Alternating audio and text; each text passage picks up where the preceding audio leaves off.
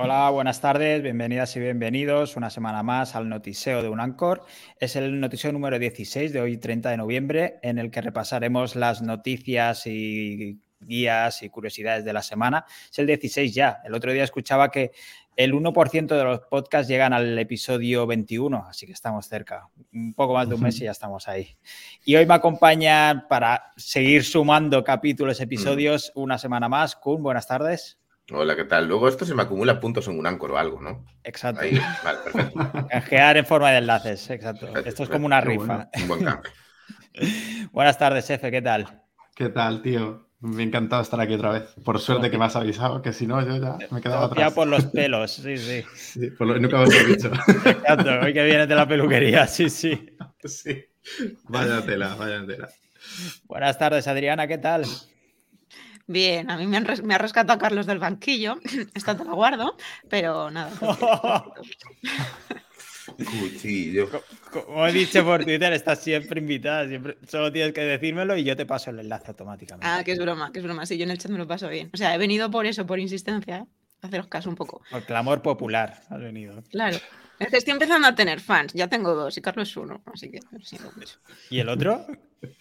Pues no sé, es alguien que me escribió la semana pasada, pero no sé quién es, que también me preguntó por qué no has venido hoy.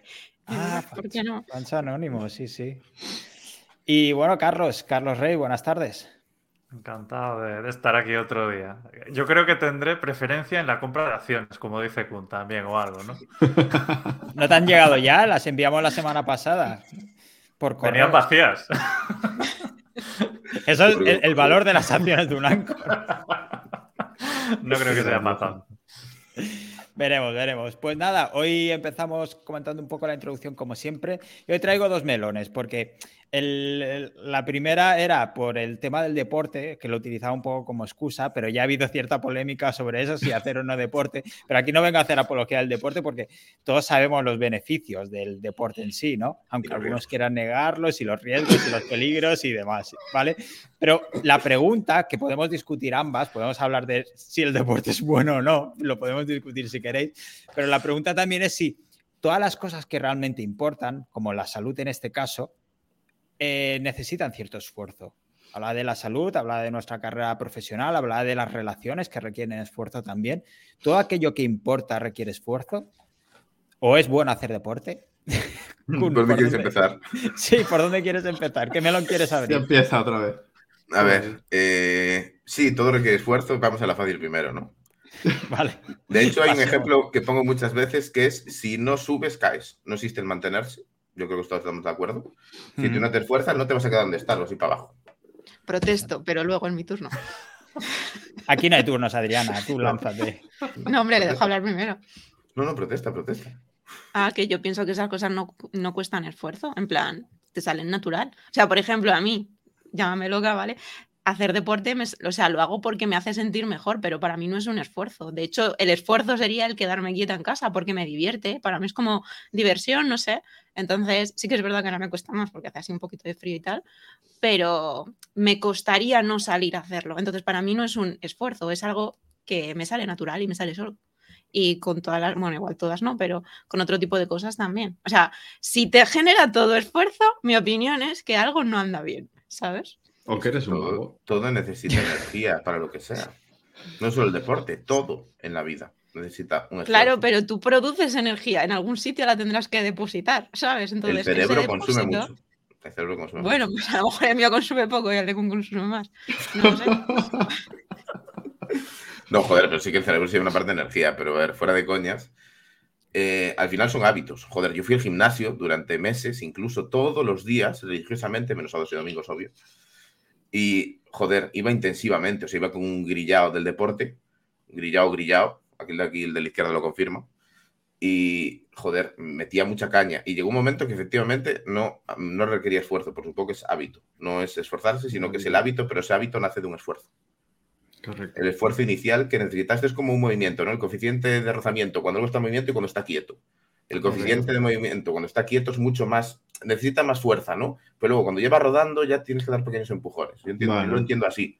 pero sigue siendo un esfuerzo en mayor o menor Si medida. te, si te pones tan técnico, Kun, eh, el esfuerzo va intrínseco en, en el deporte en sí, porque ya te estás esforzando, aunque te guste, requiere de un esfuerzo. Es que sí, sí, te vas a esforzar siempre, siempre te vas a esforzar. Sí. Ahora que estamos de acuerdo, no me da la contraria. ¿no? Correcto. No, no, no, no, no. Todo lo contrario. Va intrínseco dentro de, dentro de lo que es hacer deporte. Te puede gustar más, te puede gustar menos. A mí, por ejemplo, me supone un esfuerzo levantarme a las 8 para ir a correr por aquí, por el puñetero monte. Perdona, perdona, perdona, perdona, perdona, perdona. Hace un mes eran las 7. Las sie- No, a correr a las 8. Y ahora saluda a las 11 en Telegram. No sé, imagínate esto mejor por un momento. Joder, tío, no. Si te parece a las 7 de la mañana, estoy con un ojo, con un ojo cerrado y escribo. No, paso. Ya, no se puede, no se puede. Pero es un esfuerzo cuando algo no te gusta. Te, le tienes Hombre, que dedicar es muy más pronto. esfuerzo. Es Igual si lo haces un poco más tarde cuesta menos. No, me, me jodería igual. A ver, correr, solo correr, a mí no me gusta, por ejemplo, pero si fuera un deporte de contacto, para mí tampoco supondría un esfuerzo ir. Sí que me esforzaría dentro mientras hago el deporte, pero, pero no ir, por ejemplo. Seguro que luego jugar a los videojuegos os cuesta menos. No Cuesta. cuesta nada. Son dos A mí me cuesta pero hay que, hay que esforzarse también, ¿eh? Hijo, yo no entiendo vuestra vida. Pues a Eh, mí las yo cosas no me cuestan jugando, tanto. ¿eh? En, de- en juegos de estrés, yo sudo jugando. De, de que Mm. la- el otro día, no sé con quién estaba en el puto Fall Guys, era yo el único que quedaba contra otro sin inútil de mierda. No, no, Claro. creo que no está- ¿Estabas tú también? Sí, sí. Era Vale, el inútil era, de mierda. Era yo el último. Y- no, no, no, contra otro de un equipo. Te quedó muy bien. No, contra otro, otro equipo y las manos me estaban sudando. O sea, yo no me notaba esforzándome. Porque al final no es Mm. un esfuerzo físico, pero es mental y al final lo mental acaba echando por todos lados aguas, ¿no? O sea, esto funciona así. Una- tiene que haber una salida por algún sitio. Entonces, al final, el esfuerzo lo estás haciendo igual, solo que no es un esfuerzo físico, sino mental. Pero sigue siendo un esfuerzo. O en la newsletter, a ver, me leí la intro, pero no, no decía específicamente esfuerzo físico, ¿no? Sino en general. Mm. Es un esfuerzo, ¿no? Y pero ahora voy a mi anécdota del reporte, del, del reporte, del deporte y ya dejo a los demás hablar, ¿vale? Entre los ceros soliloquio. Joder. Yo el tiempo que hice deporte eh, intensivo, sí que es verdad que no hacía cardio, entonces aquí igual le doy un poco de, de cancha a los que se me pusieron en el back. Hacía mucha pesa, muchísima, de hecho pesaba 30 kilos menos que ahora, a cojona, ¿eh? Pero era muchísimo más violento. O sea, el deporte me hizo muy violento, o sea, el deporte no. El, el espíritu ese de, de llegar con agujetas muerto y el batido de proteínas de los cojones, eh, me hizo muy violento. O sea, pero violento de acabar dándole cadenazos a personas. Yo soy ya violento de, de serie, pero me tranquilizo a mí mismo. Y las épocas en las que hice deporte sí que, sí que noté que era mucho más fácil ponerme violento, pero muchísimo más. No sé si es testosterona, por lo que sea. Es digo, solo, testosterona. to- solo tomaba batidos de proteínas de sabor a plátano que venían en un saco así. Es lo único que tomaba, no tomaba nada más extraño, ¿no? E- Eso las inyecciones. era esto, ¿no? Sí. Sí, las Es- inyecciones es lo que le faltaba jueves, de lunes a jueves. Y sí que estaba mucho más violento, pero joder, yo noto esas vibraciones en un gimnasio, de esas caras de violencia, de, de los que van súper mazados, ya entrando en que se metan o no se metan cosas. Sí que noto un aura de violencia, no es una tranquilidad, no es, no es una, no es algo que entres y te relaje, ¿no? Sino que ya ves esa violencia. Ya está desde el lenguaje corporal, así por la vida, como, Como en, en- en las facciones, en la forma de hablar, o sea, como que no sé, igual es de la mierda que se mete, ¿no? Pero noto mucha más violencia con el deporte. Igual en cardio no, no lo voy a discutir porque no tengo puta idea de cardio. Pero lo que viene siendo eh, deporte de fuerza, Mm, sí que noto mucha más violencia. Pues tú para yoga y ya está. Así la violencia se reduce. Que yo no, no sé hasta qué punto es violencia, porque yo también he estado haciendo, aparte fitness y deportes de contacto.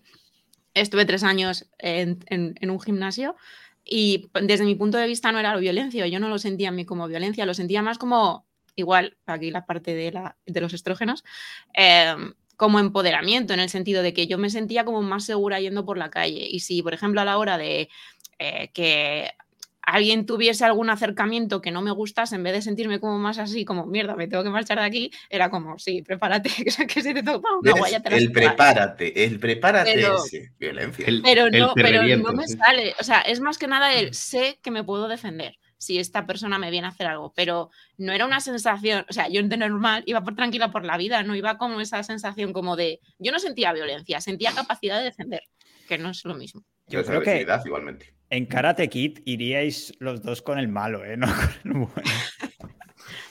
Tal cual. Bueno, se, supo- se supone que en Karate Kid el niño gana de manera ilegal, o sea, que se supone que el bueno, es- bueno, da igual, esto es otra teoría. Sí, ¿no? esa es la teoría de esta Yo no la vi, eh, yo no la vi. o sea. Uy, spoiler. Pues le mete No, una patada en todas las narices que no veas. Pero bueno, da igual. Oye. Carlos, está muy callado. Sí, porque yo estoy pensando que no estoy de acuerdo con nadie. En plan, creo que, creo que es muy relativo to- todo esto. En plan, a ver, ni, ni requiere un esfuerzo ni no lo requiere. Yo he llegado a entrenar pues 14 veces a la semana es durante varios, durante varios años. Y sí que es verdad que cuando estás metido estás. El tema es, según la vida que lleves, a veces te cuesta encajarlo y tienes que esforzarte para poder encajarlo y que eso tenga sentido. Porque yo que sé, un día que estás muy liado, que tienes que currar 10 horas y tienes que esforzarte para alimentarte bien. Tienes que esforzarte para poder hacer deporte, para poder encajarlo, para poder no sé qué meter, no sé qué hábito. Y ahí es cuando realmente, pues, o te decides a esforzarte y hacerlo todo tal cual quieres, o te dejas ir, o te dejas llevar, me refiero, es muy relativo. Porque yo hoy, por ejemplo, pues, eh, no sé, me levantaba a las seis y media, eran las dos y media y salí de una reunión cabeza como un bombo después de siete horas rompiéndome los sesos y me fui a nadar dos kilómetros. Podría haberme dejado llevar, comer, comí a las cinco de la tarde casi. y ahora estoy aquí, pero me refiero, claro, podía haberme dejado llevar, pero no, hice el esfuerzo de ir a nadar, vine súper relajado, súper calmado. Hiciste el esfuerzo, ya está. Nada Claro, pero hice el esfuerzo, pero realmente el esfuerzo valió la pena porque pensé en, Eh, da igual. en mi Ah, después. sí, sí.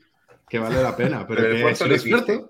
Claro, pero es que el esfuerzo siempre lo tienes que hacer. También a la mañana cuando te levantas gracias. de cama y estás luchando con el despertador. Uf. Me refiero, al final Sí. es- acaba de sonar y quien dice, va, voy a echar la pata afuera. A ver, normalmente Ese yo es- lo hago, es el pero hay mayor días que es como, ¿sabes? Y si no me levanto. O sea, que sí que estás de acuerdo, entonces. Claro que sí, pero estoy de acuerdo, pero, pero es relativo, porque si tú, por ejemplo, estás calmado, no tienes nada que hacer, un día de estos que estás suelto en casa y tirado en el sofá y dices, va, venga, voy a hacer deporte, pues a lo mejor no te cuesta esfuerzo en ese momento. Hombre, claro, ¿no?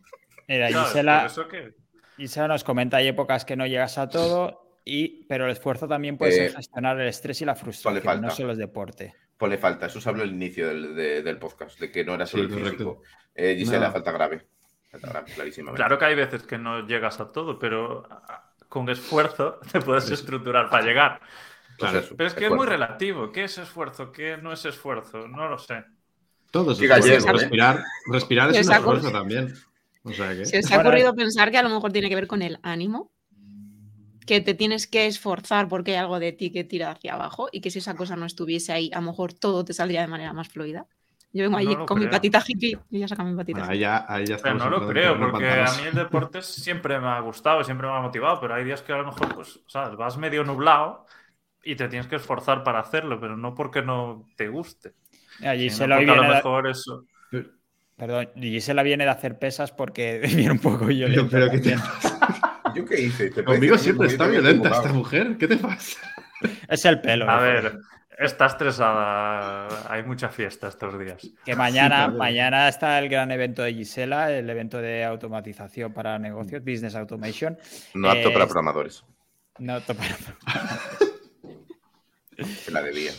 Y se Pero muchos es que es eso, más. es como en la comida rápida y versus hacerte un menú no sé qué tal, eso requiere un esfuerzo. Es como los huevos fritos del mercado, ¿no?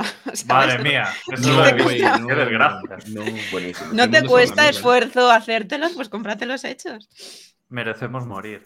Sí. Yo cuando veo esas cosas no pienso otra. Solo pienso, merecemos envase de morir. plástico, que es más plástico que huevo, eso. o sea, Yo se lo digo. Si yo saco uno y ya se me rompe, ¿cómo hacen para mantenerlos después de transportarlos en ese perfecto estado? No porque preguntes. la, la gallina lo saca así ya. Ah, claro, ingeniería genética. Es que joder, yo- le meto la espátula al huevo, lo muevo y a la mierda la yema, la- eso que vibra así el pobre, y viene ahí Que perfectamente vibra así. guardado. Pero Joder, esos que- que van, tiembla. van plastificados, van plastificados. Y el plástico lo comes también, ¿no? ya, ya que estamos. Confesiones. No sé, Est- est- Esto debería no sé. ser una sección de confesiones. Cum no sabe freír un huevo. Dice, pero joder, me gusta dejarlo blandito por dentro, que no cuaje. Y claro, ahí la dinámica es más difícil de sacar, ¿no? Hombre, Bueno, claro que hay que luego la gallina. Eh, Sí, el- Angélica. Espera, la gallina, porque la proteína de la cáscara del huevo, el único animal que lo genera es la gallina. Hala, venga, hasta luego. Ya ves. O sea, Estamos hablando de esfuerzo. No sé, a mí me preguntaron huevo la gallina, no respondo, ¿no? Por favor, David, por favor. Eh, sí, por acabar, que habéis sacado un melón también muy importante el tema de los hábitos, porque creo que también con- hay ciertas cosas que con hábitos requieren menos esfuerzo, menos fricción, como el tema del deporte, por ejemplo, si ya lo incorporas, ah, como decía antes Adriana, lo necesitas, ¿no? Es también como parte de tu rutina, como parte de ti ya. Pero sí que es cierto que muchas veces habrá cierta fricción también. Y aunque a veces, pues es lo que decías también antes, Adriana, el tema del, pues es que hace un poco de frío tal, y ese vencerlo pues hay, requiere cierto esfuerzo. Lo que pasa es que conforme vaya- vayamos incorporándolo como hábitos, y no solo hábitos, sino como cómo somos, nuestra propia manera de ser, ya es que yo hago deporte, no, no hago deporte, yo soy deportista. O no estoy a dieta, yo es que como así, o sea, es mi forma de comer. Entonces, es incorporarlos para que sea menos esfuerzo, es simplemente que salga natural también. Interiorizarlo. Mm. Exacto. Sí, pero aún así siempre habrá días que te cueste un poquito Sí, más. sí, sí, sí, hay días que cuesta más, sí, sí. Más esfuerzo. Mira, Bartaseo, llego tarde y estáis hablando de huevos, exacto, del huevo la gallina, sí, sí. Y los huevos del La que- Mercadona. La que me ha tocado Marta aquí hablando de huevos. Que por cierto, Marta, estás invitada el miércoles que viene si quieres, que te hemos citado por Twitter. Si te apetece venirte el miércoles con Adriana, ya hacemos el fichaje y al menos que vengan Bueno, yo no he, no he confirmado todavía. Ah, Ahora se hace de rogar, perfecto. Hombre, hasta el lunes. Hasta el lunes no tengo una respuesta. Vale, bueno, pues está ahí. Estáis invitadas las dos, ya que venga quien quiera.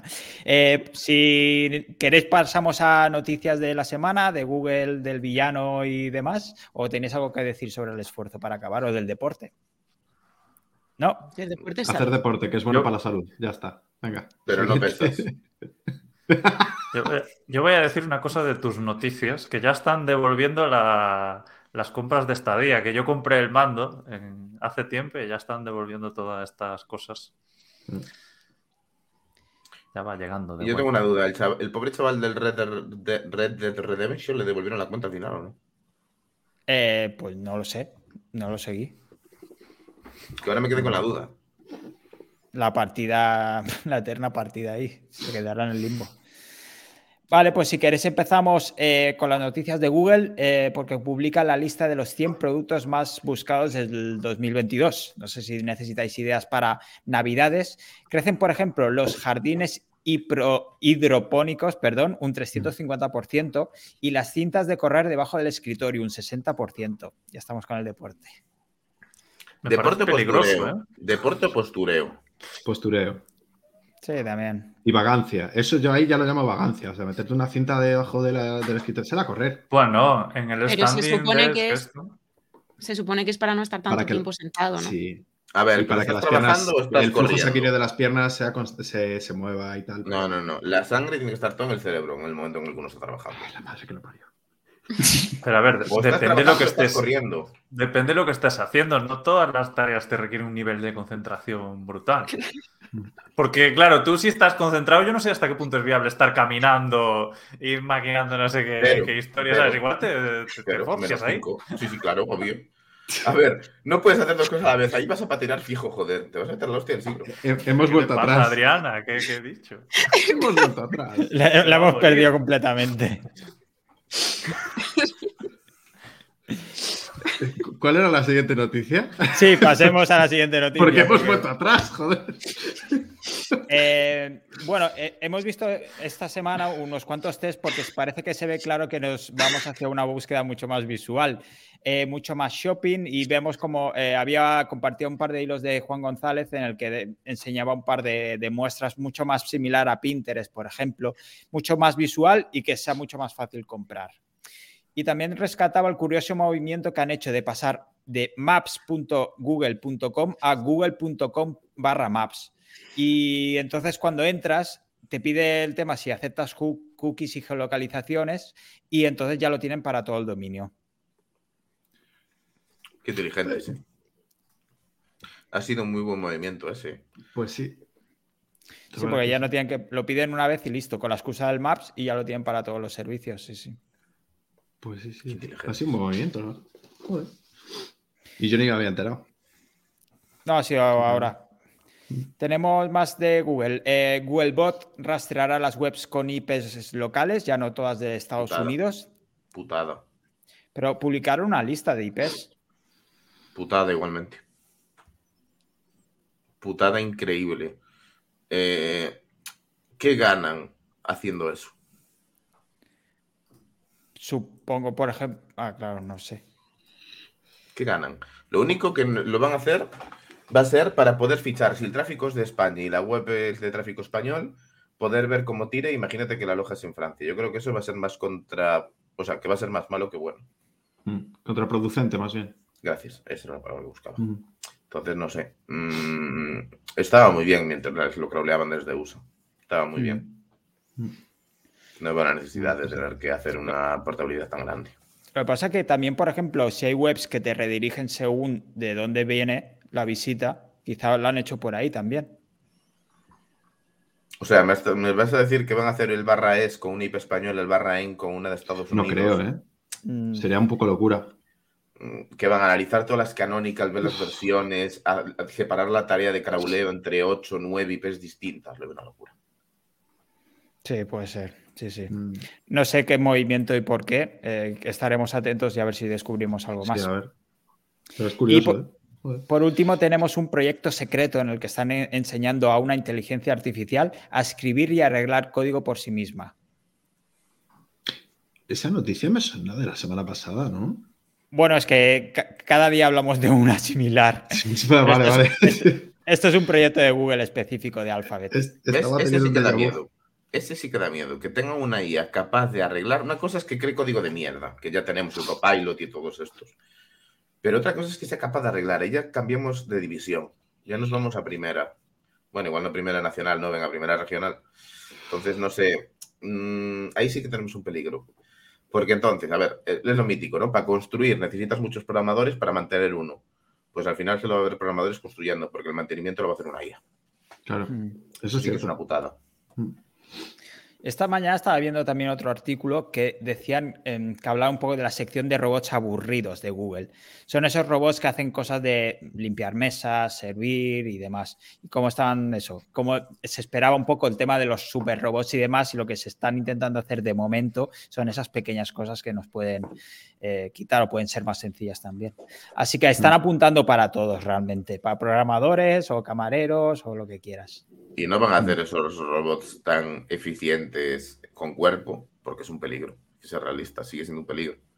Tú no puedes darle un puto cuerpo indestructible a un robot y meterle IA, porque no sabes en qué acabar eso.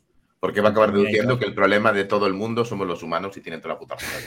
O sea, van a llegar a esa conclusión. Si los humanos llegamos a esa conclusión de que somos muchos, tú imagínate la ¿Te estás, basando. ¿Te estás basando en una película de Avengers? Por casualidad. No, no. De hecho, esto suena, viene ¿eh? de, de Ex Machina, no, del. Joder. Del tío que se carga. De Johnny Depp, ¿cómo se llama eso? Transcendence. Ah, También. sí. Pero Eso eh, lo veremos. Elon Musk está, piensa justo lo contrario, porque él solo ya tiene nueve hijos. ¿Va por nueve? Reconocidos. ¿Va por nueve? Sí, sí, sí, sí. Y, reconocidos. y eso to- con todo lo que trabaja. Imagina si tuviera Pues más tiempo no- libre. Igual. Buah, iba a decir una burrada, no. mejor. Seguro que, seguro que a él no le, no le resulta. Bueno, yo también me voy a callar. A ver, sí, el tema Es de la que yo estaba pensando en la cinta de correr mientras trabajas, pues tendrá algo parecido. Yo en el esfuerzo, en el esfuerzo, pero no lo sabemos. ¿Cómo pasar de no lo voy a decir a lo voy a decir? Sí, sutilmente, ¿eh? He sido sutil, No, créeme. no, no, He es no, sutil. no, no. Qué desatados. Se nota que llega al final de año. eh, Cuando empecemos ya con las fiestas de Navidad y demás. Pasemos, si queréis, a noticias de marketing, redes y negocios, eh, porque Zuckerberg, ya lo comentamos la semana pasada por encima, que aseguraba que la parte de WhatsApp para negocios generaría ingresos Mm. antes que el metaverso y va a añadir más opciones para empresas y compras in- integradas. Parece que hay que traer eh, ingresos. Mm, correcto. Estaría bien. Sí, que hablamos de que, de que no les estaba dando la ingeniería para llevar a cabo todo lo que tienen que cambiar para hacerlo viable, es verdad. Yo tengo una, una queja. Va, va a dar antes dinero meta. En el momento en el que metan el primer puto casino ahí dentro, lo que se van a llevar a FIS no va a tener nombre. Y llegaremos a ver eso. Desde España no, porque tenemos la ley de ordenación del juego. Y esa nos jode, pero te digo yo que en Gusta va a haber unos casinacos montados en el metaverso que va a llevar es una de FIS para meta brutal. ¿Van a derrocar a Las Vegas o qué? ¿Cómo lo ves? Yo iba a decir que están lanzando también WhatsApp para tablets Android. Que es algo que llevamos, no sé, seis o siete años esperando, no lo sé, pero, pero se la están poniendo las pilas con eso. Bueno, entiendo que la tablet es un sitio guay para comprar, a lo mejor, no lo sé. Pero para meter el WhatsApp, Bueno, pero lo meten a través de la integración de, de la versión web. que yo no me imagino a la gente nada. con una mochila con la tablet por la calle. Espera, espera, que cojo una llamada por WhatsApp. Mm. Absurdo. No, pero si al final integran todo esto de shopping en WhatsApp o lo que sea, pues tú en el WhatsApp de la tablet pues puedes mirar ahí en la tienda lo que tiene y comprar, no lo sé. Porque no creo que lo metan para facilitarle la vida a nadie. No. Piensa que también está, la gente lo utiliza WhatsApp escritorio, o sea, en el, en el ordenador, pues cuando estás en el móvil, yo- sí, yo también, o sea, es, depende de la comodidad. Eh, ¿Cuántos de vuestros familiares usan el WhatsApp web? Bueno, mi novia lo usa. Ninguno, ninguno, ninguno. Ya te lo digo yo. Eh, queda relegado a gente que está muy enganchada a internet como nosotros o que usa mucho el ordenador, pero la gente no usa el ordenador hoy en día. Pero el de la tablet sí que lo buscan. Por eso que a lo mejor tiene sentido ese movimiento, porque han nacido un montón de aplicaciones y han llevado cuota de mercado de, de simular esa versión web. Entonces, no lo sé.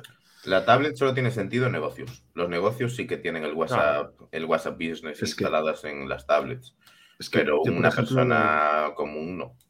Claro, es que yo por creo ejemplo, que. las tablets que, que- por tiene la gente conocida las utilizan más para juegos y mierdas así, o sea, imagínate. O películas. También. les- sí, sí, sí, Yo les enseñé a mis padres a utilizar el WhatsApp web porque no se aclaran con el email. Entonces, cada vez que les tengo que, tenemos que hacer traspaso de información, lo hacemos por WhatsApp, porque les resulta más fácil como se lo he colocado hacer clic. Pero bueno, esto ya es cosa mía. Claro, Supongo, no es algo muy común. ahí sí. Ujú. Pues seguimos con WhatsApp porque se filtran más de 500 millones de números, eh, 11 de los cuales son de España. Duda, entiendo que los números y el nombre de la persona, ¿no? Porque si me pongo a hacer un generador de números aleatorios, todos van a ser números de WhatsApp. Sí, es lo que no se sabe porque no ha habido la información suficiente. Y Dicen que se ha filtrado, pero que a lo mejor es, es muy random. A lo mejor es Claro, mentira. Pero los números solo no tienen ningún sentido. Ya me pongo algo aleatorio de nueve caracteres que pide por nueve y por siete y ya parto la pana. O sea, Exacto. mira, tengo la base de datos de WhatsApp, mira qué felicidad. Y de, de que no me vale para nada. No. Exacto. Y, acabamos con Facebook porque hay, bueno, con Meta porque hay una multa a Facebook por 265 millones de euros por una filtración de datos del 2019. Y- Pero esta es una vamos. multa nueva o una de las que ya tenía. Una nueva que ha salido ahora. Ah, otra nueva, y mi parte, por ser usuario de Facebook, ¿dónde está? Calderilla. Si, si no van a pagar nada, ¿qué, qué te vas a llevar tú? Uy, Eh, acabamos con redes, eh, bueno, un par más de redes. LinkedIn permitirá ahora programar publicaciones después de no sé cuántos años. Así, si hablábamos la semana pasada y ahora del tema de WhatsApp y la innovación y demás, o sea, el hecho de programar un post en LinkedIn, ¿cuánto les cuesta poner eso? Eso es yo creo que debemos morir ya, ¿eh? De verdad te lo digo. Me, me perdí la pregunta. ¿Técnicamente cuánto cuesta hacerlo o para qué? Sí. No, no, que ¿Para cuánto cuesta, porque han tardado tanto. Eh, porque, joder, tienes que modificar toda tu infraestructura, meterle tareas programadas por todos lados para que justo cuando sea la hora lo lance. Tiene Ya su existía. ciencia, no mucha, pero tiene su ciencia. Pero, pero, ya existía HotSuite. Ya, pero que, que, no sé, que estas redes sociales tan grandes, LinkedIn de Microsoft, no tenga una opción nativa para programar algo tan básico, no sé, me parece raro. Con Metricool no se puede hacer. Con HotSuite se podía, es lo que usaba yo hace mil años. Y Metricool supongo que también. Pero Sí, supongo que también. Estaría en la Vamos, cadena yo- al final de tareas. Y- mm, Yo en ese caso, si tengo varias redes para programar, prefiero utilizar una plataforma que tener que ir entrando, por ejemplo, en Instagram, ahora en LinkedIn, ahora en Twitter. Entonces yo utilizo Metricool, aunque solo Mm. programa en Twitter. Exacto. Unificas todo. Mira, Sí. Gisela nos confirma, Metricool sí, confirmo, pero no se puede etiquetar. Ah, vale. Vale. Y acabamos con redes ahora sí, con la película viral, película viral de Scorsese y Robert De Niro de 1973, Goncharov. Lo que pasa es que esta película nunca existió. Llevan unas semanas en Tumblr miles de usuarios que están creando pósters, eh, música, dibujos, fanfiction de una película totalmente inventada. Pues yo eso lo veo súper interesante en el sentido de que no sé en qué momento saldría a la luz el nombre de esa película o si ellos a lo mejor en alguna entrevista dirían, pues queríamos hacer esta peli y nunca la hicieron, pero es como una especie como de reclamo de los fans, ¿no? Y creo que estaría como muy guay o podría trascender de tal manera de que eh, las personas que quieran hacer la película, antes de hacerla, la lancen quizás al mercado y si la gente responde, ya empiece la producción. En plan, ya sabrían que habría una venta de esas películas, porque muchas que se, hay muchas que se producen que luego no tienen rentabilidad. Entonces, a lo mejor es una manera de, de hacerlo más eficiente. El gasto. una, una, película. Vamos, no sé, ocurrido, ¿no? No, no, sé si tendría más mmm, llamamiento o llama, más la atención los nombres que hay detrás más que la película en sí. Sí, que Martin sea Scorsese, Scorsese y Robert De Niro. Claro, bueno, sí, pues a lo mejor lo tendrían que anunciar los actores. Tampoco sabemos si ellos detrás están en la producción, en guion o en algo de eso, porque muchos actores, aparte de actuar, también hacen labores de producción y tal. Eh, o sea, no sé si es una película de ellos o donde van a salir ellos. ¿sabes? Bueno, pues Scorsese es más, es más eh, director, ¿no? Yo soy de esa, yo soy de lo que dice David. Eh, se fumaron cinco porros, un par de pringados y dijeron, me parece una buena idea hacer esto. Empezaron, efecto bola, bola, bola, bola, bola. Sí. Como lo de poner la imagen real y la de I al lado, que está ahora muy de moda también. Pues eso uno lo hace y el resto lo siguen como ovejitas. Y acabaron así, o sea, unos fumados con una idea y la gente lo validó. Ya. Las fiestas son peligrosas. Pero a lo mejor no, a lo mejor es como súper buena idea, ¿no? Porque si la hacen y luego resulta que es un éxito, ¿por qué no utilizar esa metodología para, para anunciar, anunciar películas que no se han hecho y si tienen buena, bueno, como con muchos ten, infoproductos, ten ¿no? que la Primero lo anuncias y si la gente lo compra, lo haces. Ten en cuenta que la producción ¿no? de una película requiere de una preparación de alrededor de cuatro años. O sea, imagínate tú el hype en cuatro años que se puede dar, ¿sabes? En Robert De Niro no llega a eso. No, no. Vete pensando ya en otros. Sí, sí, sí.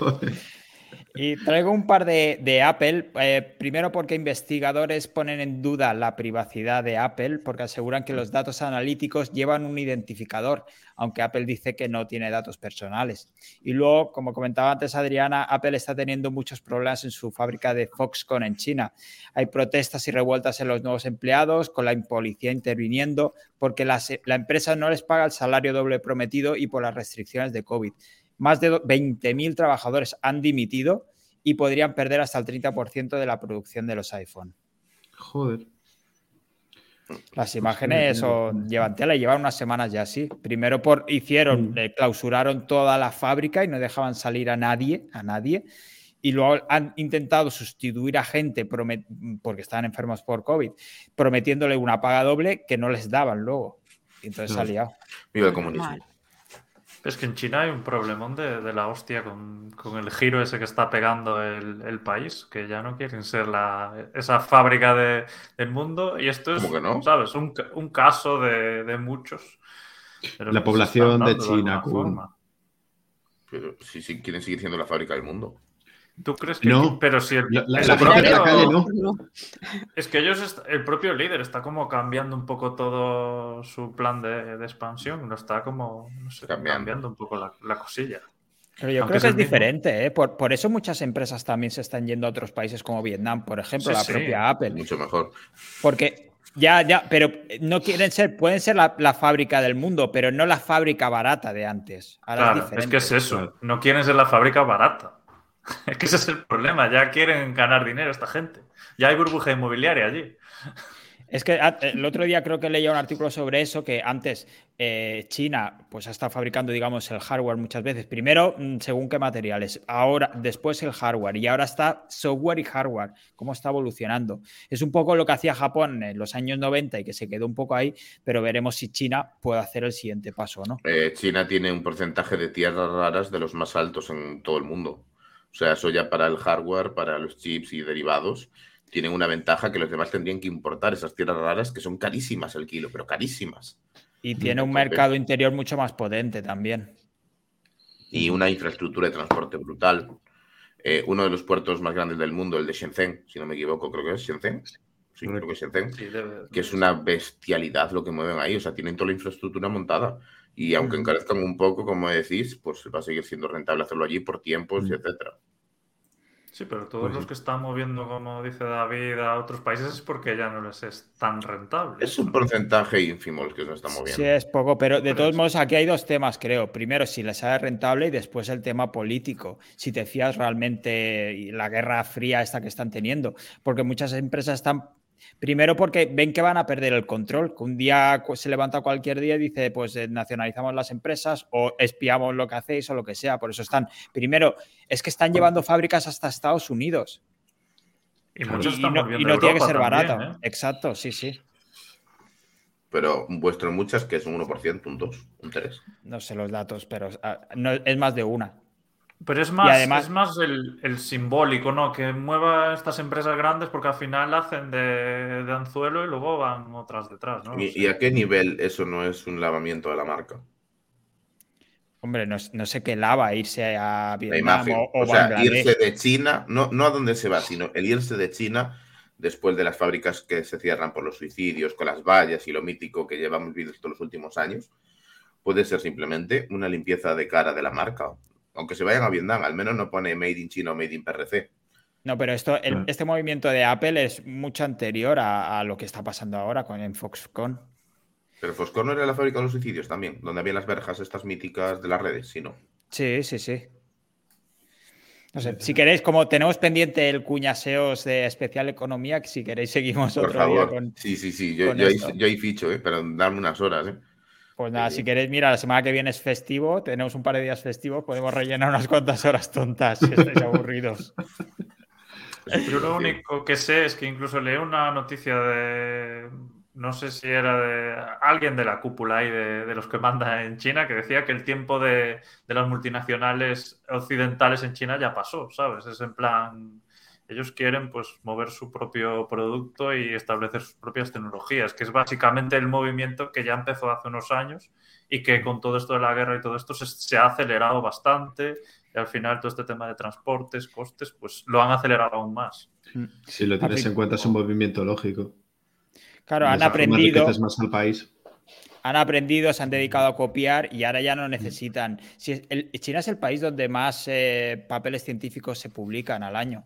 O sea, están en un nivel de innovación que ya no superan, por eso ya no quieren más empresas. claro, Claro. las suyas Claro. son mejores. Ahora producto nacional. Exacto.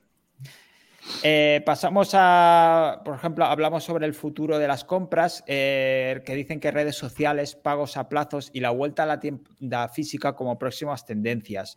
Y dicen que la mitad de las ventas del retail será digital en dos años. He escuchado risas. Eh, ¿Vueltas porque- a las porque tiendas físicas? Relativamente. La mitad del retail será online, pero vuelta a las tiendas físicas. No, pero No. Era un poco es- contradictorio, sí. sí, pero es, sí, es la tendencia, es me- después de la pandemia, es de donde venimos. Claro. Ah, lo, ya, co- hombre. lo que hemos comentado las últimas semanas. Entonces, para el 2023, pues quizá irá eso, pero a la larga eh, eh, será la mitad. A ver, puedo confirmar el dato. Las financiaciones en compras online subieron muchísimo. Plataformas como Secura, Plázame y todas estas están on fire. Eh, sí que hay un alto índice de recurrencia, por ejemplo, pero, pero hay un matiz. La tienda física cuelga de la tienda online. Muchísima gente antes de ir a la tienda física primero dice, bueno, voy a ver la web a ver si lo tienen y luego va a la tienda física. Mm. Sí Bueno, puedo creerme que vuelva a la tienda física, pero con una relación intrínseca a la rama online. O sea, porque los Sí, pero porque los quieres confirmar que el producto está disponible en la tienda, si no, ¿para qué vas a ir? O, o si lo vendes directamente, o si lo vendes. No por eso, por eso, si está, si está disponible, claro. efectivamente. Bueno, ahí entra todo este tema de la unicanalidad, que es lo que realmente buscan estas marcas grandes, Mm. ¿no? Y que un ecosistema beneficie al otro y crear menos fricciones, no sé, establecer un poco todo, todo eso. Pro- propongo prohibir la palabra omnicanal o omnicanila. Pues, pues los, los gestores de e-commerce la dicen bastante, no sé, no, sé No, no, no, no, porque no es factible. O sea, para una, para una pyme, esa sinergia entre online y físico no, no se puede implementar. Porque al final necesitas una plantilla enorme para tener todo bien, joder, etiquetados RFIDs, por ejemplo, para que sea todo eficiente. Eh, el cruzar la- las cuentas de la tienda física con la tienda online, porque ya te obligas a pedir el DNI del cliente a la tienda física si facturas más de 2 millones por el sistema de información inmediata de Hacienda. Entonces hay unas barreras muy complicadas. Luego los RPs, los RPs potentes que se pueden conectar con webs online, estilo SAP y todas estas bestias digitales, Holtez, etcétera, no lo tienen muchos. O sea, muchos tienen su pequeño Factusol con sus limitaciones o el Odoo gratuito, cosas así, ¿no? O sea, no, no bueno, tienen... pero tienes un, un Salesforce también, que son plataformas mucho más potentes. para Métele stock a full, a ver cuánto Ya, bueno, el pero- Salesforce. Métele stock, métele stock. A ver, yo estoy trabajando con algunos casos que sí que están integrando este tipo de, de cosas de, de unicanalidad, pero es lo que tú dices, no son empresas pequeñas, Mm. no, no, son- no son players pequeñitos. Y Si se no la comenta, más de 15 millones, no pueden meterse en sus fregados. y se la comenta, el e-commerce tiene una gran barrera con el tema de la entrega rápida y la inmedi- inmediatez, algo que el retail físico sigue teniendo.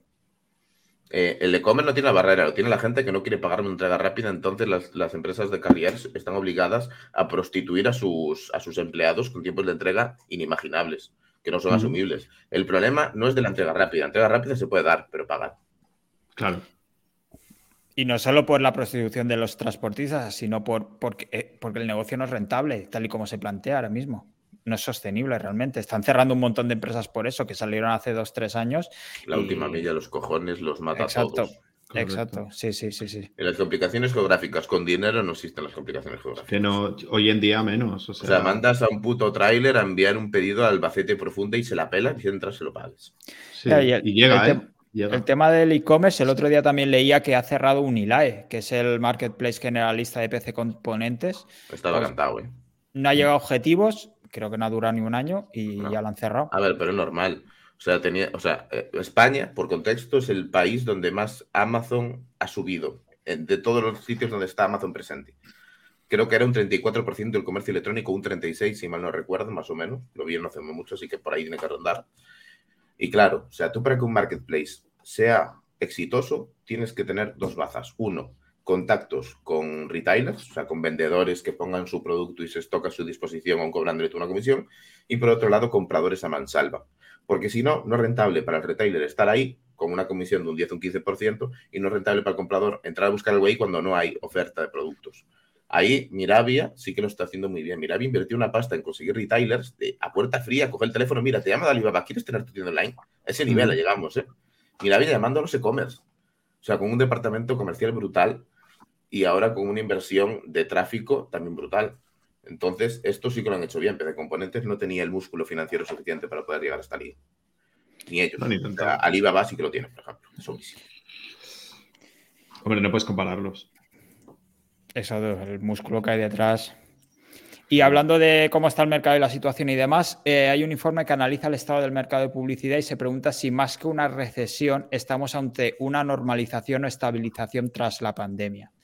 Ya sé que Kun dirá que no, que nos vamos a pique, pero no sé qué pensáis los demás. Confirmo que nos vamos a pique. Adriana. Yo pienso que, bueno, según ese artículo lo he estado viendo y ves un poco las gráficas y realmente lo que te mostraba es que la publicidad digital iba creciendo año a año. Sí que es verdad que un- creció menos en 2021, pero que la publicidad externa tipo televisión, revistas, radio había disminuido. Entonces, claro, si hablamos de publicidad, se supone que engloba todo, pero lo que sí que parece que ha tenido un poco, un poco más de bajada y que se está recuperando un poquito es la publicidad externa, la publicidad tradicional, pero que la digital tampoco fue tanto, ¿vale? Entonces, yo, por mi propia experiencia lanzando campañas, no he visto tampoco caídas. Siempre al final se acaba vendiendo más. Entonces, o sea, o sea alcanzan objetivos y tampoco es tan, tan súper difícil alcanzarlos. Entonces, sí que creo que puede haber una normalización y que poco a poco, según vayan pasando los años, porque no vamos a vivir eternamente hablando de la pandemia, eh, irá teniendo un aumento como cualquier otra cosa. O sea, yo no soy para nada partidaria de que el mundo se vaya a acabar. eh, creo todo lo contrario, ¿sabes? Que el mundo poco a poco irá saliendo adelante. O sea, mi visión futurista es positiva. Eh, está bien vivir de futuros. Eh, pero la cuestión es, eh, cuando están cerrando webs, no solo inversión publicitaria, porque se están cerrando directamente webs, no es normalización, es recesión. Porque no es que las tiendas inviertan menos, que eso sí lo puede aceptar normalización, no menos tráfico de búsqueda, ¿para qué voy a invertir tanto si me llega de sobra, no? Pero en el momento en el que se empiezan a cerrar tiendas online, que se cierran un huevo, solo en España, ¿cómo era? Se pierde un autónomo al día, dos al día, tres al día, es una barbaridad. Mucha esa gente tiene web. Yo vi webs quizá hace dos, tres años que ya no existen. No existe ninguna. Y tenía unas webs sólidas, un producto bueno y tal, pero no, no, no aguantaron, no aguantaron las hostias. Y no es que baje la inversión publicitaria, es que bajan la competencia. Entonces baja la competencia, bajan los CPCs, menos dinero, la normalización, es que nos vamos por abajo. Y más que nos iremos, o sea, más tiendas que van a cerrar y no van a ser pocas. Y a nivel físico ya hay unas hostias tremendas, imagínate en el digital que al final deriva de lo físico. El nivel al físico, final- de hecho, está casi perdido. Sí, Está la mitad de los locales de ya, aquí de mi calle están ya vacíos. Y los que Están quedan dando son gente es que el, lo- para lo físico está dando los últimos coletazos. O sea, Pues no sé, a lo mejor porque yo no veo, es, no sé, no sé si será, si tendrá algo que ver el volumen de ciudad. A ver, también os estoy hablando desde el punto de vista de que vivo en Madrid, pero em, a nivel digital y producto digital, no todo el producto digital depende de una tienda física. Si solo nos centramos en el e-commerce, pero hay muchísimo producto digital que no, no tiene tienda física. Entonces, ¿por qué? O sea, ¿por qué ten- o sea, una normalización quizás necesite pasar por una recesión, en el sentido de que Sí, venimos ahora. de un momento de crecimiento que ha sido un crecimiento exponencial por la situación X, pero eso obviamente no se va a sostener. Todo se transforma, todo se transforma y evoluciona. Entonces, eso no es normalización. No, aún, es- aún es caída. Tiene que caer mínimo un 20% más, un 30% incluso. Y luego ahí ya llegaríamos a una normalización de la demanda con la oferta. Pero es que ahora aún estamos sobredimensionados. O sea, aún Bueno, tiene no que caer sé. bastante más. Los, los datos del artículo eran positivos de crecimiento, por lo menos en la publicidad digital. O sea, todos Eh, tenían un más lo que sea, mientras que las tradicionales tenían un menos algo. O sea, esto no tampoco es que yo tenga, o sea, me baso en lo que he leído en el artículo, tampoco es que mi, mi campo de, de publicidad abarque como para hacer una estimación de lo que pasa en toda España, a todo el mundo. Pero según el artículo, los datos eran positivos. Lo que Y pasa había que varias gráficas, perdón, había varias no. gráficas donde se medía 2019, 20, 21 y 22. Y realmente 2022, teniendo en cuenta que ya estamos a final de año, tenía mejores ventas que el resto de los años anteriores. Pero claro, que- también está basado en Estados Unidos el estudio, eh, perdón, por aclararlo todo. No, no.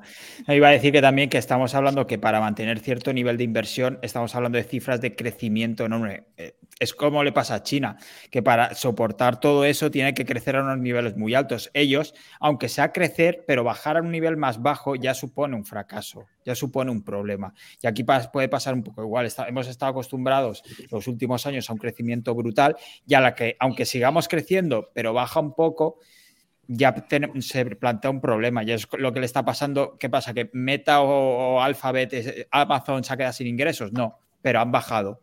Y aunque tengan Claro. ingresos y aunque tengan beneficios, necesitan hacer recortes para seguir manteniendo esa maquinaria. Al final todo se resume en lo que dijo Kun al principio. Sí. Si no estás subiendo, estás cayendo. Me refiero, Sí, el mantenerse no existe. El, el ir lineal para una empresa es estar fracasando. Sí, pero Eso la es- cuestión es desde dónde caes, porque si caes desde un No, punto claro. de explosión por una situación eh, social X, pues a lo mejor sí es una normalización, porque esa explosión, esa explosión quizás no fue lo normal, ¿sabes? Si no hubiésemos tenido pandemia. ¿cómo hubiera evolucionado todo? Claro, el problema es que el capitalismo no admite eso como una normalización. Para el capitalismo eso es un fracaso. Mantenerse es un fracaso. El sistema no funciona así. O subes o... o- Bueno, o- pero no mante- o mantenerse con mierda. un crecimiento. Bueno, da igual. Pero no mantenerse. No, Eso no, para- a ver, yo te entiendo lo que dices, mantenerte de forma sostenible. Pero en bolsa, por ejemplo, eh, empresas de crecimiento, así que baja un poco el crecimiento, es como que ya eso es un, eso es un fracaso, Ruina. empiezan a caer. Y como... Pero que es, es- no, no me refiero a mantenerse, me refiero a que hay un crecimiento, aunque sea un poco más pequeño, pero también viene de una época de explosión que no tendría que haber estado ahí. Por eso digo, ¿cómo hubiera sido el crecimiento de distinto si no hubiera, si no hubiera existido una pandemia? Entonces, si vemos que todo lo que viene después de pandemia es caída, creo que es lógico, porque es un momento de explosión, no ha sido un momento de normalización ese tampoco. Mm. Como estamos cayendo, normalizaremos, pero aún no. Claro, y al final el mundo vive de expectativas, que ese es eh, todo este tema de la economía se basa en expectativas y en están calculando si estamos cayendo o no estamos creciendo, qué va a pasar, es decir, eso va a ir para más para abajo, lo que sea, y al final todo se basa en eso, que es un poco, por eso, por eso ese, ese dramatismo en el Mm. ya no estamos creciendo, pues, ostras, para el año igual esto ya es peor, y al final es eso. Como todo el mundo está hipotecado a 40 años vista, pues, Claro. Seguiremos la semana que viene con más economía. Hoy, si, si os parece, seguimos con el marketing y demás. Eh, ¿Qué más tenemos? Eh, un par de cosillas más. El Amazon, pasamos a Amazon, que va a invertir mil millones de dólares para producir y lanzar películas en cine. Quiere sacar unas 12-15 producciones al año. Movimiento lógico. ¿No compró la MGM o estoy yo loco?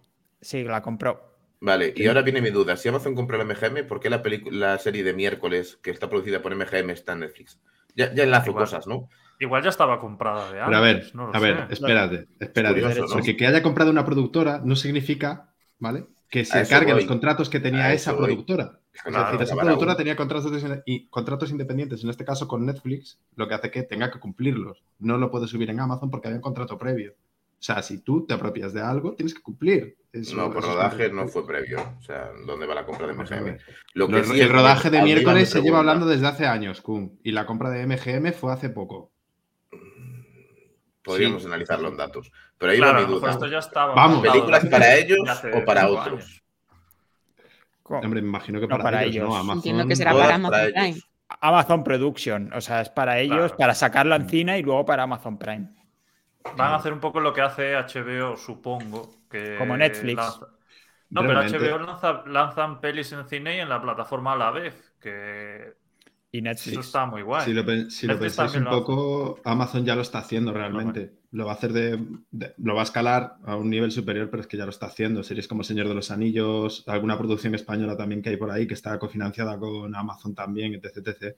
Es, es pivotar a un nivel un poco mayor. Yo solo espero que hagan contenido, que hagan contenido bueno, porque pienso que en muchas plataformas de streaming la mayoría del contenido es una mierda, mi opinión. ¿eh? O igual porque yo soy muy exigente en el contenido, pero creo que hay mucha, hay mucha creo- cosa, pero po- poca que creo que es bueno.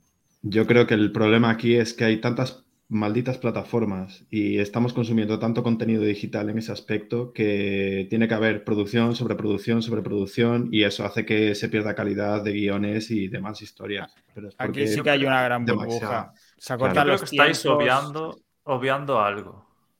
Ojo. Estáis pensando mucho en, en vuestra. Eso. Por ejemplo, lo que decía Adriana, yo soy muy exigente. Yo creo que somos demasiado exigentes. El- la gente normal, Telecinco, todavía sigue batiendo récords de Sí. audiencia y esto lo podemos extrapolar a nivel mundial y a nivel plataformas y vemos Claro. éxitos en Netflix y tal que a nosotros nos parecen una completa A ver, perdona, basura, pero funcionan. ¿Estás sugiriendo que Sálvame es una basura? Porque por aquí no paso, tío. Sí, Yo sí, yo lo estoy sugiriendo y lo digo, a- pero me refiero al final tienes que extrapolar esto al mundo del streaming, ¿no? Y yo creo que nos pasa un poco esto, que nosotros decimos, eso es todo una mierda, pero es una mierda que no, pero, está- pero sí que es cierto que hay una pérdida de calidad cuando, cuando hay tanta demanda de contenido sí. digital, al fin y al cabo, pues no, no surgen ideas todo el rato de buenos argumentos. Es decir, no da, no da, no da. De hecho, por eso se hacen producciones de, de películas que... De, joder, ¿cómo se dice? Remakes. Reboots. Sí, Eh, remakes de- reboot. No, no, sería más reboot. Sería hacer una nueva producción de una película antigua, ¿sabes? Se nos acaban las ideas. Ahora no sé si es remake o reboot, ¿eh? Es remake. Un reboot Es remake, ¿no? sí, Un relanzamiento, ¿no? Exacto, es cuando haces una saga, una historia nueva. Un remake es una película. Vale, vale, vale, vale. Pues eso. que- Pues a mí veremos no a me ver. da la vida el éxito. para ver todo lo bueno que hay de lo que quiero ver. Yo no sé cómo coño hace no. la gente para verse toda la mierda, ¿sabes? Porque ya... No es que yo ya la veo directamente. Pues Mira, Gisela dice pérdida de calidad como seriéfil- seriéfila discreta. Pero porque, Gisela, a ver, si tú buscas una serie hacer- concreta que a ti te llame, pues vas y la ves. Pero tú mírate todas las series que hay en el mundo y ya verás cómo encuentras mil mierdas eh, frente a una. Claro, pero no, No, no es, eso, por eso. es lo que dice Kun. Nadie tiene tiempo para eso. Yo No todo hay. lo que veo me gusta. Me refiero, a mí me llaman la atención varias series y las voy viendo y, y- y hay series muy buenas Claro. o pelis muy buenas en estas plataformas. Lo que pasa es que tienes que pagarlas todas, esa es otra. Porque te van lanzando un estreno en una, un estreno en otra y es una puta mierda. Bueno, hay truco. Por Luego cuando cortemos te lo digo, ¿vale? Bueno, Sí, yo las tengo todas y, y- y- y no pago casi ninguna, pero bueno. Eh, Sí, seguimos, porque eh, ya que hablábamos de Amazon, eh, el otro día hablaba de, de- Se escuchaba un. Bueno, leía, perdón, un artículo que decía que denunciaba que la búsqueda de Amazon va peor y la razón eran los anuncios. Pero es que actualmente los anuncios en, Amazon generan más ingresos que las suscripciones a Prime y otros servicios. O sea, ya está a un nivel de. Es, es su departamento, es el tercer departamento que más dinero le aporta. Brutal. A ver, con lo que cobran me lo creo, ¿eh? Sí. Con lo cobran me lo creo mucho. O sea, al final, eh, Amazon te mete en su. ¿Cómo se dice? Cu- Cuando te aprietan, ¿cómo es eso? En su prensa, ¿no? Se podría decir una prensa. Y te van apretando, apretando, apretando, como si fueras una oliva, para sacarte hasta el puto último mililitro de jugo, ¿no?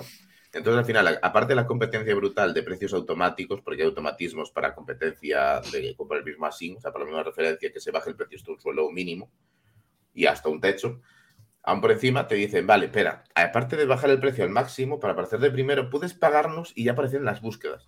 Y la gente va con el botón, a darle, a darle el puñetero botón. Entonces, es normal que se lleve una pasta brutal, es que normal, si te obligan a hacerlo. es que empieza a ser un castigo. Tienes que bajar como en Google tres o cuatro resultados para ver el orgánico. Es realmente Claro. es un poco la misma filosofía. Sí, sí, tal cual. Y mira, Kun, que tú que vas a ser padre pronto, quizá te interesa el consejo que dio Alexa a una madre para calmar a sus hijos. Dijo textualmente, podrías darles un puñetazo en la garganta. ¡Buah! ¿Qué dices? Después de ocho horas de gimnasio, seguro que pasó eso. Joder, lo iba a decir, este era Kun entrenando. Yo no creo que, yo no me creo esa historia. Lo Yo no cogió la de cuora. Lo cogió de cuora.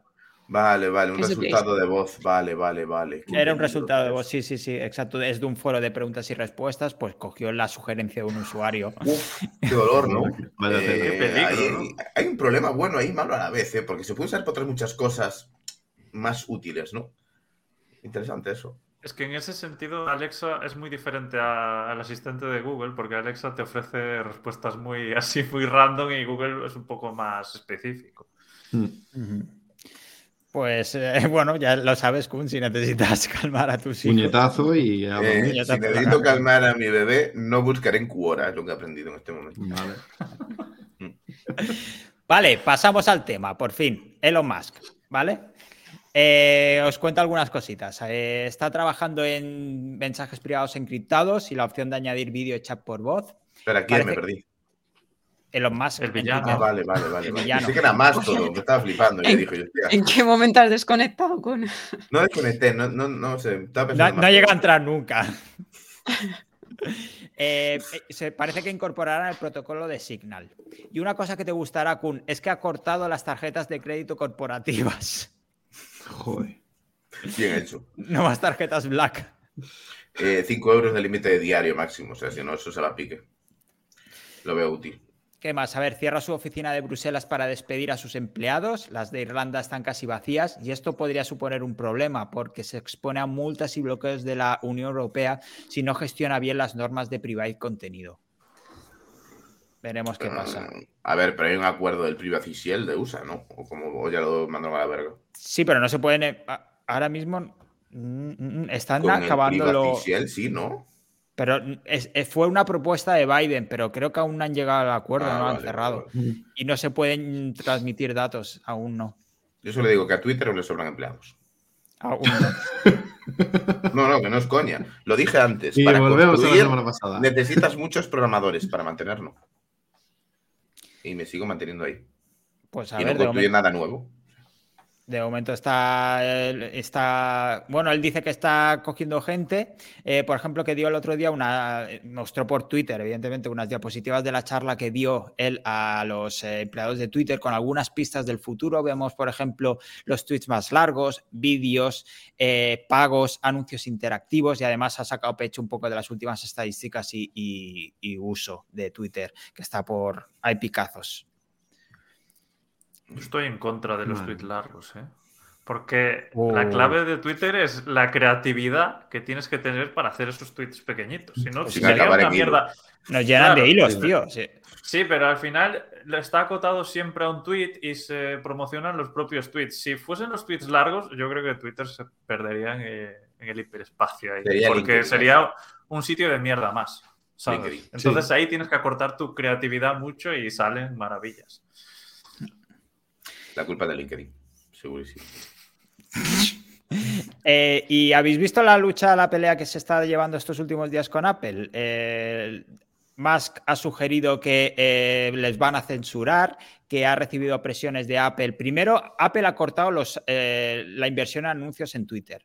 Entonces, parece que, o eso dice Musk, que Apple ha amenazado a Twitter de quitarlo del App Store eh, por el tema de la libertad de expresión y tal. Más también se ha puesto farruquito con el tema del 30% de comisiones y eso, y así están, que se llevan, a, se llevan bien. Parece además que entre Tim Cook, que es el CEO de Apple, y Elon Musk no se llevan muy bien.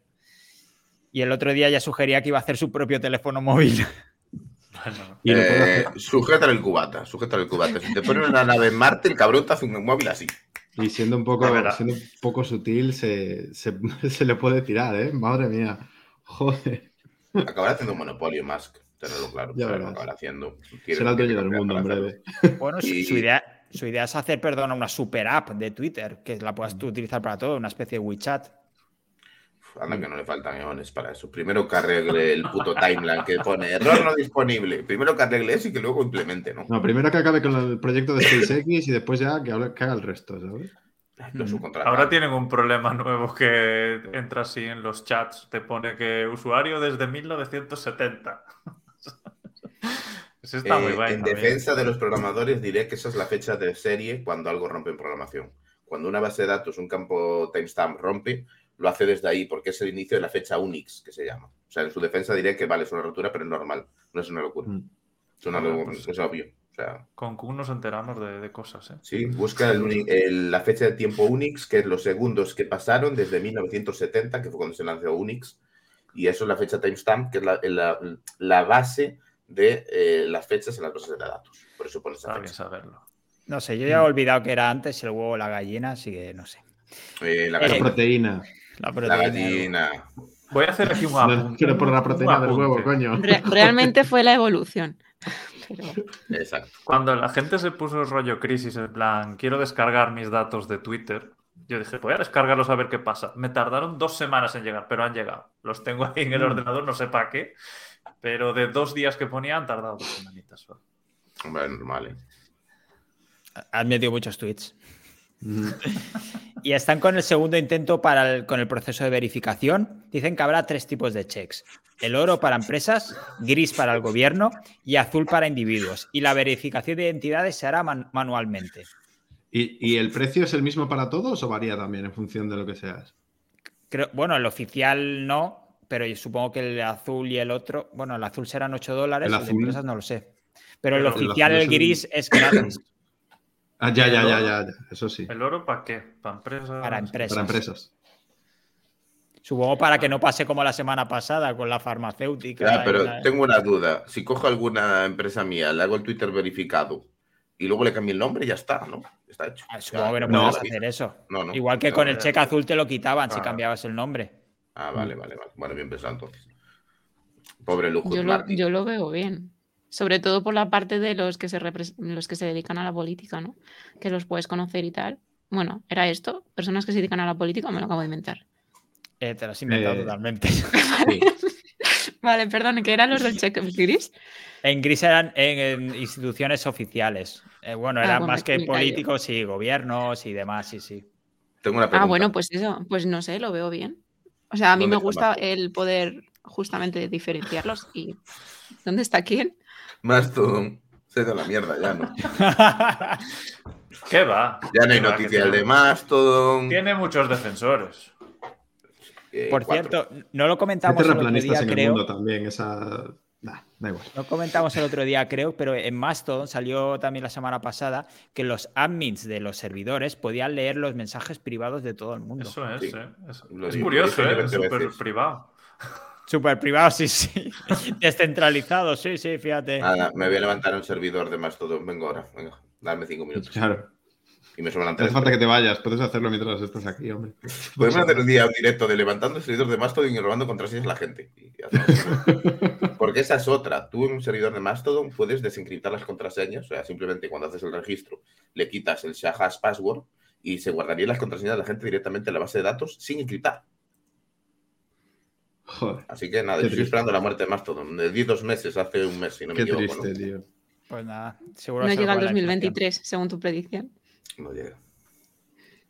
Ya Vale. llega, ya. Estas eran todas las noticias y tal. Como siempre, tengo algunas guías, tutoriales y demás que lo podéis eh, encontrar en la, en la newsletter. Por ejemplo, eh, hay una guía de SEO para noticias de última hora y otra guía de SEO para optimizar imágenes. Hay una interesante encuesta a Link Builders que hablan un poco de lo que están haciendo y lo que funcionan. Dice que el 75% de la gente que hace links los, los paga. Vaya sorpresa. Y- eh, pero eso, eso, eso te lo podemos preguntar a ti, ¿eso es cierto? ¿A ti te pagan por ello?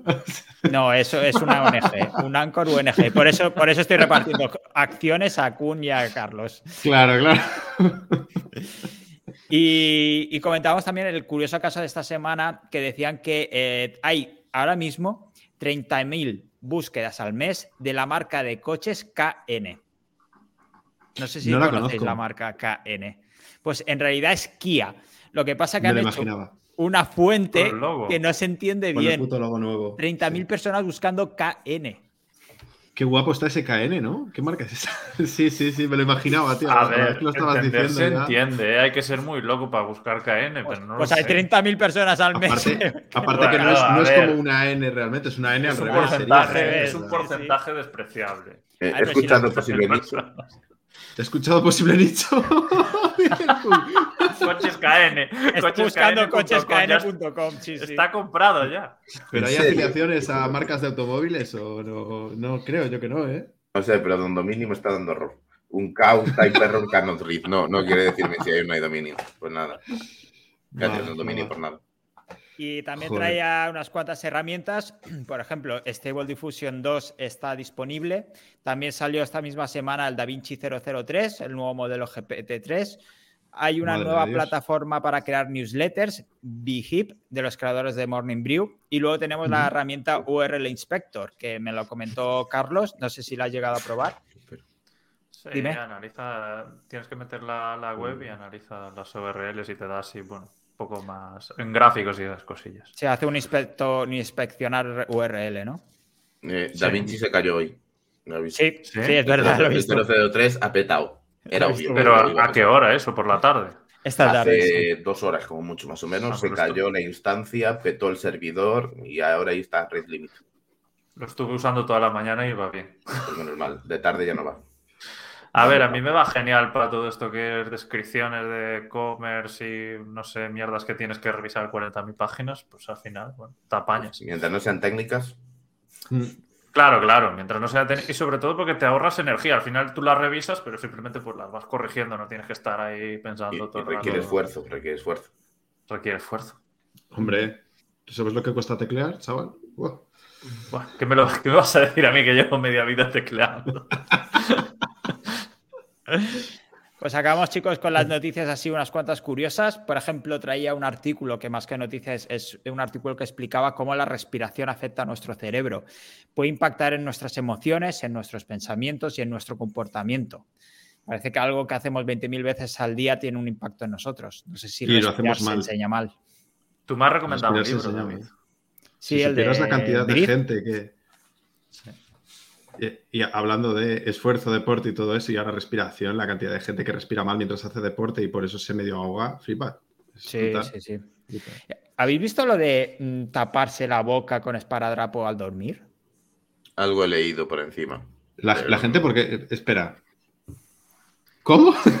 ¿Cómo? What? Eso te ha llamado la atención, ¿no? Sí, se ve que, que, bueno, recomienda respirar por la boca. ¿Y qué pasa? Que por la noche mucha gente respira por, eh, perdón, recomienda respirar por la nariz. Y entonces mucha gente eh, respira por la boca. Y entonces para no hacerlo, para, porque estás durmiendo y no te das cuenta, te pones un esparadrapo, te tapas la boca y así eh, haces que respiras, respires solo por la nariz. ¿Qué será Oh, de que ti te si te resfrías, chaval? ¿Qué será de ti si te resfrías, macho? Yo creo que hay muchos tabiques eh, torcidos con falta de operar, muchísima gente que a lo mejor se tendría que haber operado de vegetaciones, no lo sé. No lo sé, Sí. porque realmente hay mucha gente que tiene problemas de respiración, pero porque están ahí no- y no se lo miran. También. Pero también se puede Pero- hacer de manera consciente, ¿no? De hecho, se supone que existe una técnica que es el mindfulness, que aparte de que es toma de conciencia con, bueno, y todo el yoga y todo esto, utilizan técni- técnicas de, re- de respiración. Y os quería preguntar si os ha pasado alguna vez, porque una vez leí que cuando estamos delante de un ordenador trabajando, como que tendemos a contener la respiración. Y yo me di cuenta de que sí, de que me pasa eso mogollón. Y no sé si os pasa a vosotros, si, si lo habéis notado o si... Yo es que la contengo, no solo delante del PC, la contengo pff, con, todo- con cualquier era- tarea. Era me algo quedo rojo. concreto, ¿no? Era con, con algo del email o algo así en concreto. Que a- aguantamos Mm. la respiración, creo. Yo, A yo lo me- leí en su día como que cuando que tú puedes estar normal, pero te sientas a lo mejor a trabajar con el ordenador y estás haciendo cosas y en esa actividad como que, reti- como que, como que retienes la respiración. Y lo, no sé, lo testé conmigo y dije, ah, pues sí, sí que hago eso. Y no me gusta. Y aparte, sobre todo, porque la respiración, Perdón, era el comentario de Darth Vader a Proust. Por eso me río, joder. ya me lo he supuesto.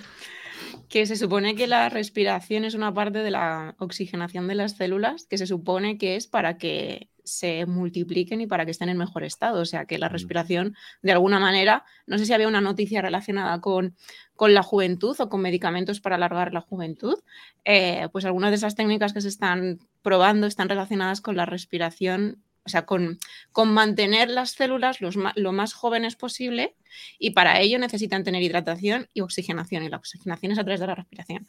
O sea que si vemos a alguien un poquito con mal aspecto, no soy yo, No eh, soy pues yo. ya sabemos que no respira bien. O sea, dices por alguien 2000 de aquí. años, 2000 años para descubrir que hay que respirar bien. Sí. Sí, básicamente. Bueno, es que llevamos Así- 2000 yo- años Yo y es que ahora tengo la mismo- sensación de que Antes vamos de eso, No, no eso después de. Cristo, nos falta todos los años de antes de Cristo. Pero es que es el problema que tenemos, uno de los problemas que tenemos ahora, que hemos dejado de hacer cosas que hacíamos naturalmente, como moverse, Kun, por ejemplo. Yo paso. Yo hasta el día que tenga que ir a cazar mi comida, me la pela moverme. Cuando llegue el fin de la economía y tenga que ir a cazar un ciervo para comer, pues vale, que ya me moveré. Ciervo, Pero- chacho. Joder, la vaca del vecino, me da igual ir a cazar algo para comer. Para cuando eso llegue te hemos quitado los ciervos. Sí. Ah, por Dios. Ah, Bueno, yo- cuando llegue a ir a cazar, voy. Yo comparto paso. contigo, no te preocupes. Ya está. ¿Qué más? Eh, las autoridades podrían bloquear la compra de Activision Blizzard por parte de Microsoft. Sony Normal. y Alphabet no estarían apoyando precisamente la adquisición. Y se ve que Micro- Microsoft, he leído antes que iba a hacer alguna concesión, como permitir la licencia de sus juegos a Sony durante al menos 10 años. Por ejemplo, el tema del Call of Duty, que es el, más candente. Lo están, lo están moviendo mucho ese tema, porque ahora mismo Xbox, que es de Microsoft, evidentemente, permite que entren muchas plataformas distintas como EA, por ejemplo, y demás. O sea que Permite. buen movimiento por su parte. Sí, sí, sí, claro, claro. Hombre, permiso monetario. Exacto. Bethesda, Fallout, el Game of the Year, sal- está en Xbox por 0,49 céntimos, si no me Correcto. equivoco. Eh, es precisamente porque Fallout, o sea, Bethesda pagó a Microsoft. No, no. Microsoft, Microsoft compró Bethesda. Eso, perdón, al revés. Sí. Vale, sí, correcto. Iba a decir que Bethesda compró el otro. No, no, no, no, al revés. O sea, entonces no, no es que abran, no es que abran, es que o le pagan o los compran. Exacto. Y de hecho el problema de monopolio ahí es brutal. Ya se queda con todo. Se lo Es está llevando todo ya. Se lo está llevando todo, realmente. Sí. Han Sí, hecho sí. una buena Y encima por que- los juegos. Con la comodidad de tener el PC y ya tienes todo en una sola plataforma, lo flipas. O sea, van a hacer un- Sí, el tema de- de- del cloud gaming, el que, Mm. el que dicen que mejor funciona es el de, el de Microsoft, ¿no? Yo no lo he probado, el de Xbox. Xbox va perfecto, va perfecto, sí. Y encima es eso que, bueno. vamos a seguir con el tema. Sí, se- seguimos eh, porque investigadores pronostican que podríamos quedarnos sin datos para entrenar a la inteligencia artificial en 2026. ¿Cum? Eso está ahí ya, ¿eh? Y tarde me parece. Yo creo que ya nos quedamos Tarde. sin datos. Nos quedamos sin datos. ¿Por qué? A ver, yo Bueno, creo que, No, dale, Carlos, dale. Así luego te llevo la que las inteligencias artificiales tampoco son tan inteligentes como se cree, porque si no, no se quedarían sin datos, serían capaces de, de seguir generándolo. Realmente son algoritmos a día de hoy, la mayoría son algoritmos entrenados hasta cierto punto, Mm. son capaces de recopilar datos o de basarse en datos, pero no, yo no creo que creen la inteligencia. De hecho, hoy no sé, vi un tuit, no sé de quién era, que le preguntaban al OpenAI si era capaz de generar textos originales y la propia herramienta decía que no, que ella era capaz de, eh, scrap- de generar textos basados en todos los datos que conocía, pero que no era capaz de inventar nada realmente. Entonces Mm. ahí es donde tiene inteligencia. Bueno, le llaman así, le llevamos llamando inteligencia artificial 10 o 15 años y solo sabían elegir si debía quedar a un botón o a otro, ¿sabes? Entonces, no lo sé. Mi teoría va más por ahí. Eh, uno, se quedaron sin datos ya hace uno o dos años, porque pensar que si las IAs que tenemos públicas ya son brutales, que es verdad que no son. IAs, simplemente es Machine Learning, eh, pensar que lo que tendrán en privados, eh, joder, IBM y todas estas Y el grandes... Claro, pues, ya, en el ejército mejor entrar que igual nos fusilan a todos, ¿no? Lo- Ya lo que tienen las empresas privadas tienen que ser IAs súper pulidas y esas sí que agotaron ya todo el puto conocimiento del mundo. Pero sí es verdad, como estamos lejos de una IA de verdad, que cuando llegue nos vamos a cagar, sí, pero estamos lejísimos. Mm. Pues sí. Pas- pasamos a otra después de, eh, como siempre, acabando en alto con Kun. Eh, el desierto de Atacama se ha convertido en un basural. y porque se ven las imágenes y es una pasada lo que están dejando por ahí. Y también te lo juntaba con el informe de Greenpeace sobre Shane, porque dice que es la empresa de moda más manipuladora de todo lo que sacan, todo lo que expulsan y, y que le están dejando el medio ambiente bonito, bonito. Como, como todas. ¿Cómo va la isla, dice- la isla gigante de mierda que hay en el mundo? ¿Cómo va esa? Porque madre mía.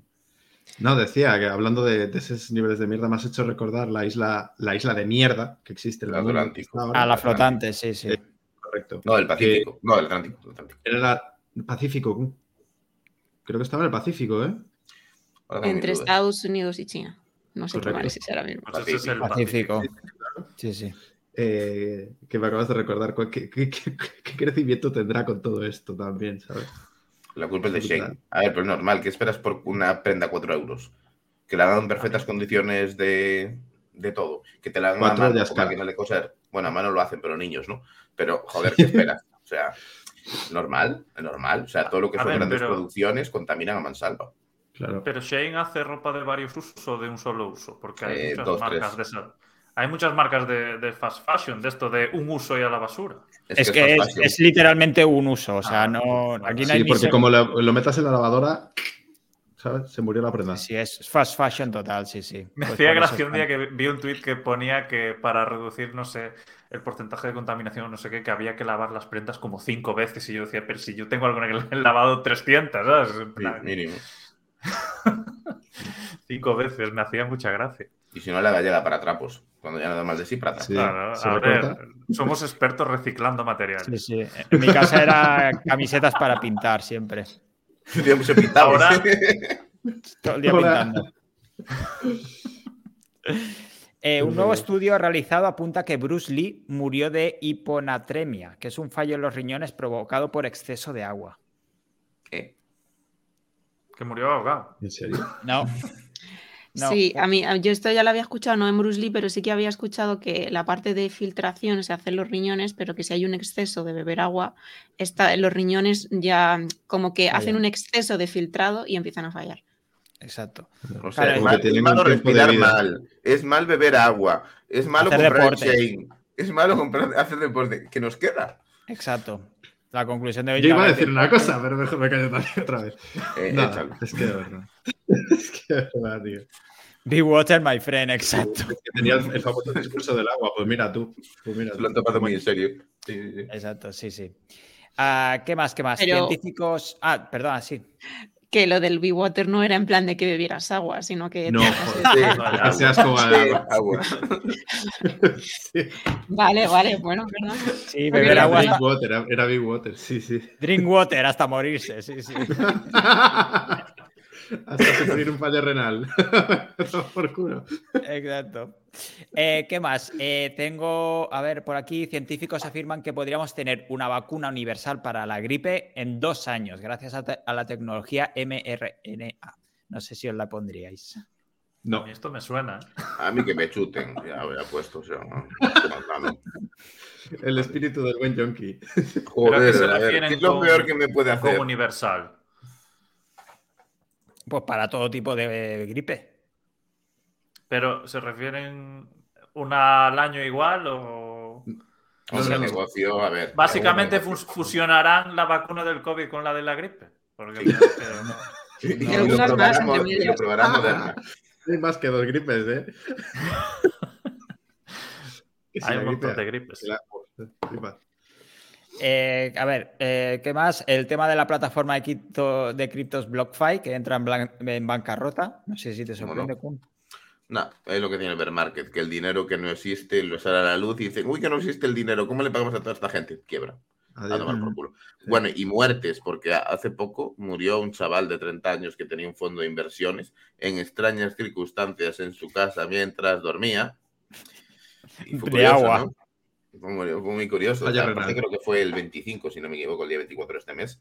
Un chaval de 30 años, en perfecto estado, deportista. ¿Ves? Murió por deporte. Joder, es que murió por deporte. Ah, ahí lo tienes. Ahí está la causa, de la muerte, el deporte. Deporte. El deporte y, la- y beber agua. Y beber Sí. agua, Se exacto. puso violento con el agua, bebió 20 litros de agua y se le fue.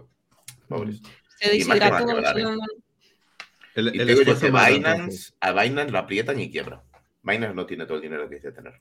Ni No siquiera con el. Proof of Reserve que están inventándose ahora.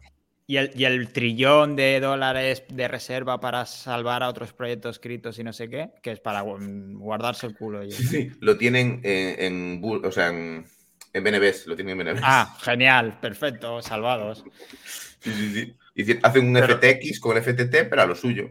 El problema de todo esto es que son como bancos gobernados por niños.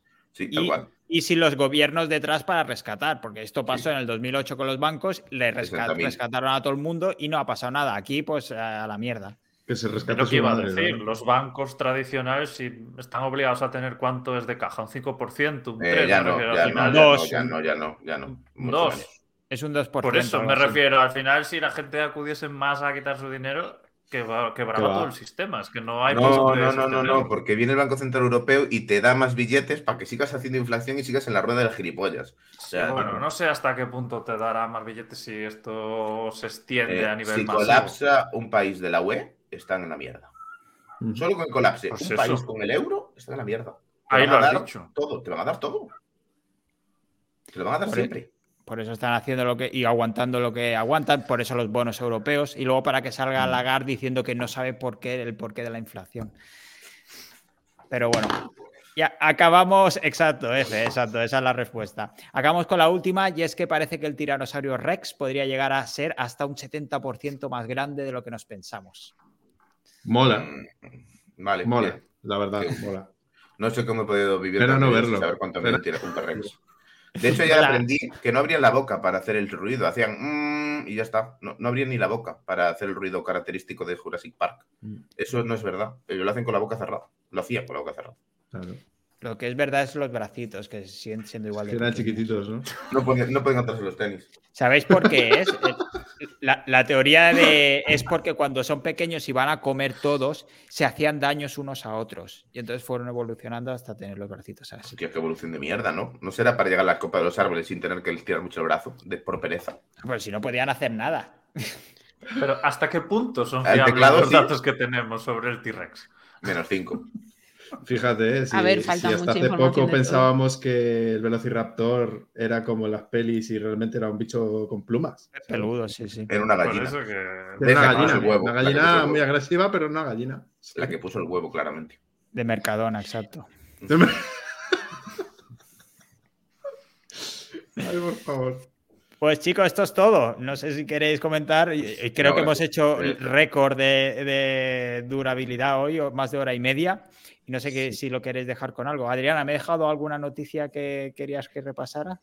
Bueno, yo he visto alguna que me interesaba, pero, o sea, Tráela, si quieres, es tu oportunidad. no, en plan, más por información mía que otra cosa. Ah, vale. O sea, que te interesa lo que pongo, ¿no? Pero es que creo que soy la única persona que se lee tu newsletter, menos cuando pones entre sí. paréntesis SEO, no sé qué, no sé cuánto, digo, ah, esto pasó. Lo otro que me lo leo, joder, que hasta entre las noticias. Pues muchas gracias. Es la única persona, la verdad. De los Yo que están aquí. hice. De los que ¿Ves? están- Y luego encima me dejas en banquillo. Yo es que, no sé, me parece fatal. A ver, yo, yo cuando no vengo me la leo. Y cuando vengo, pues ya la leemos en directo.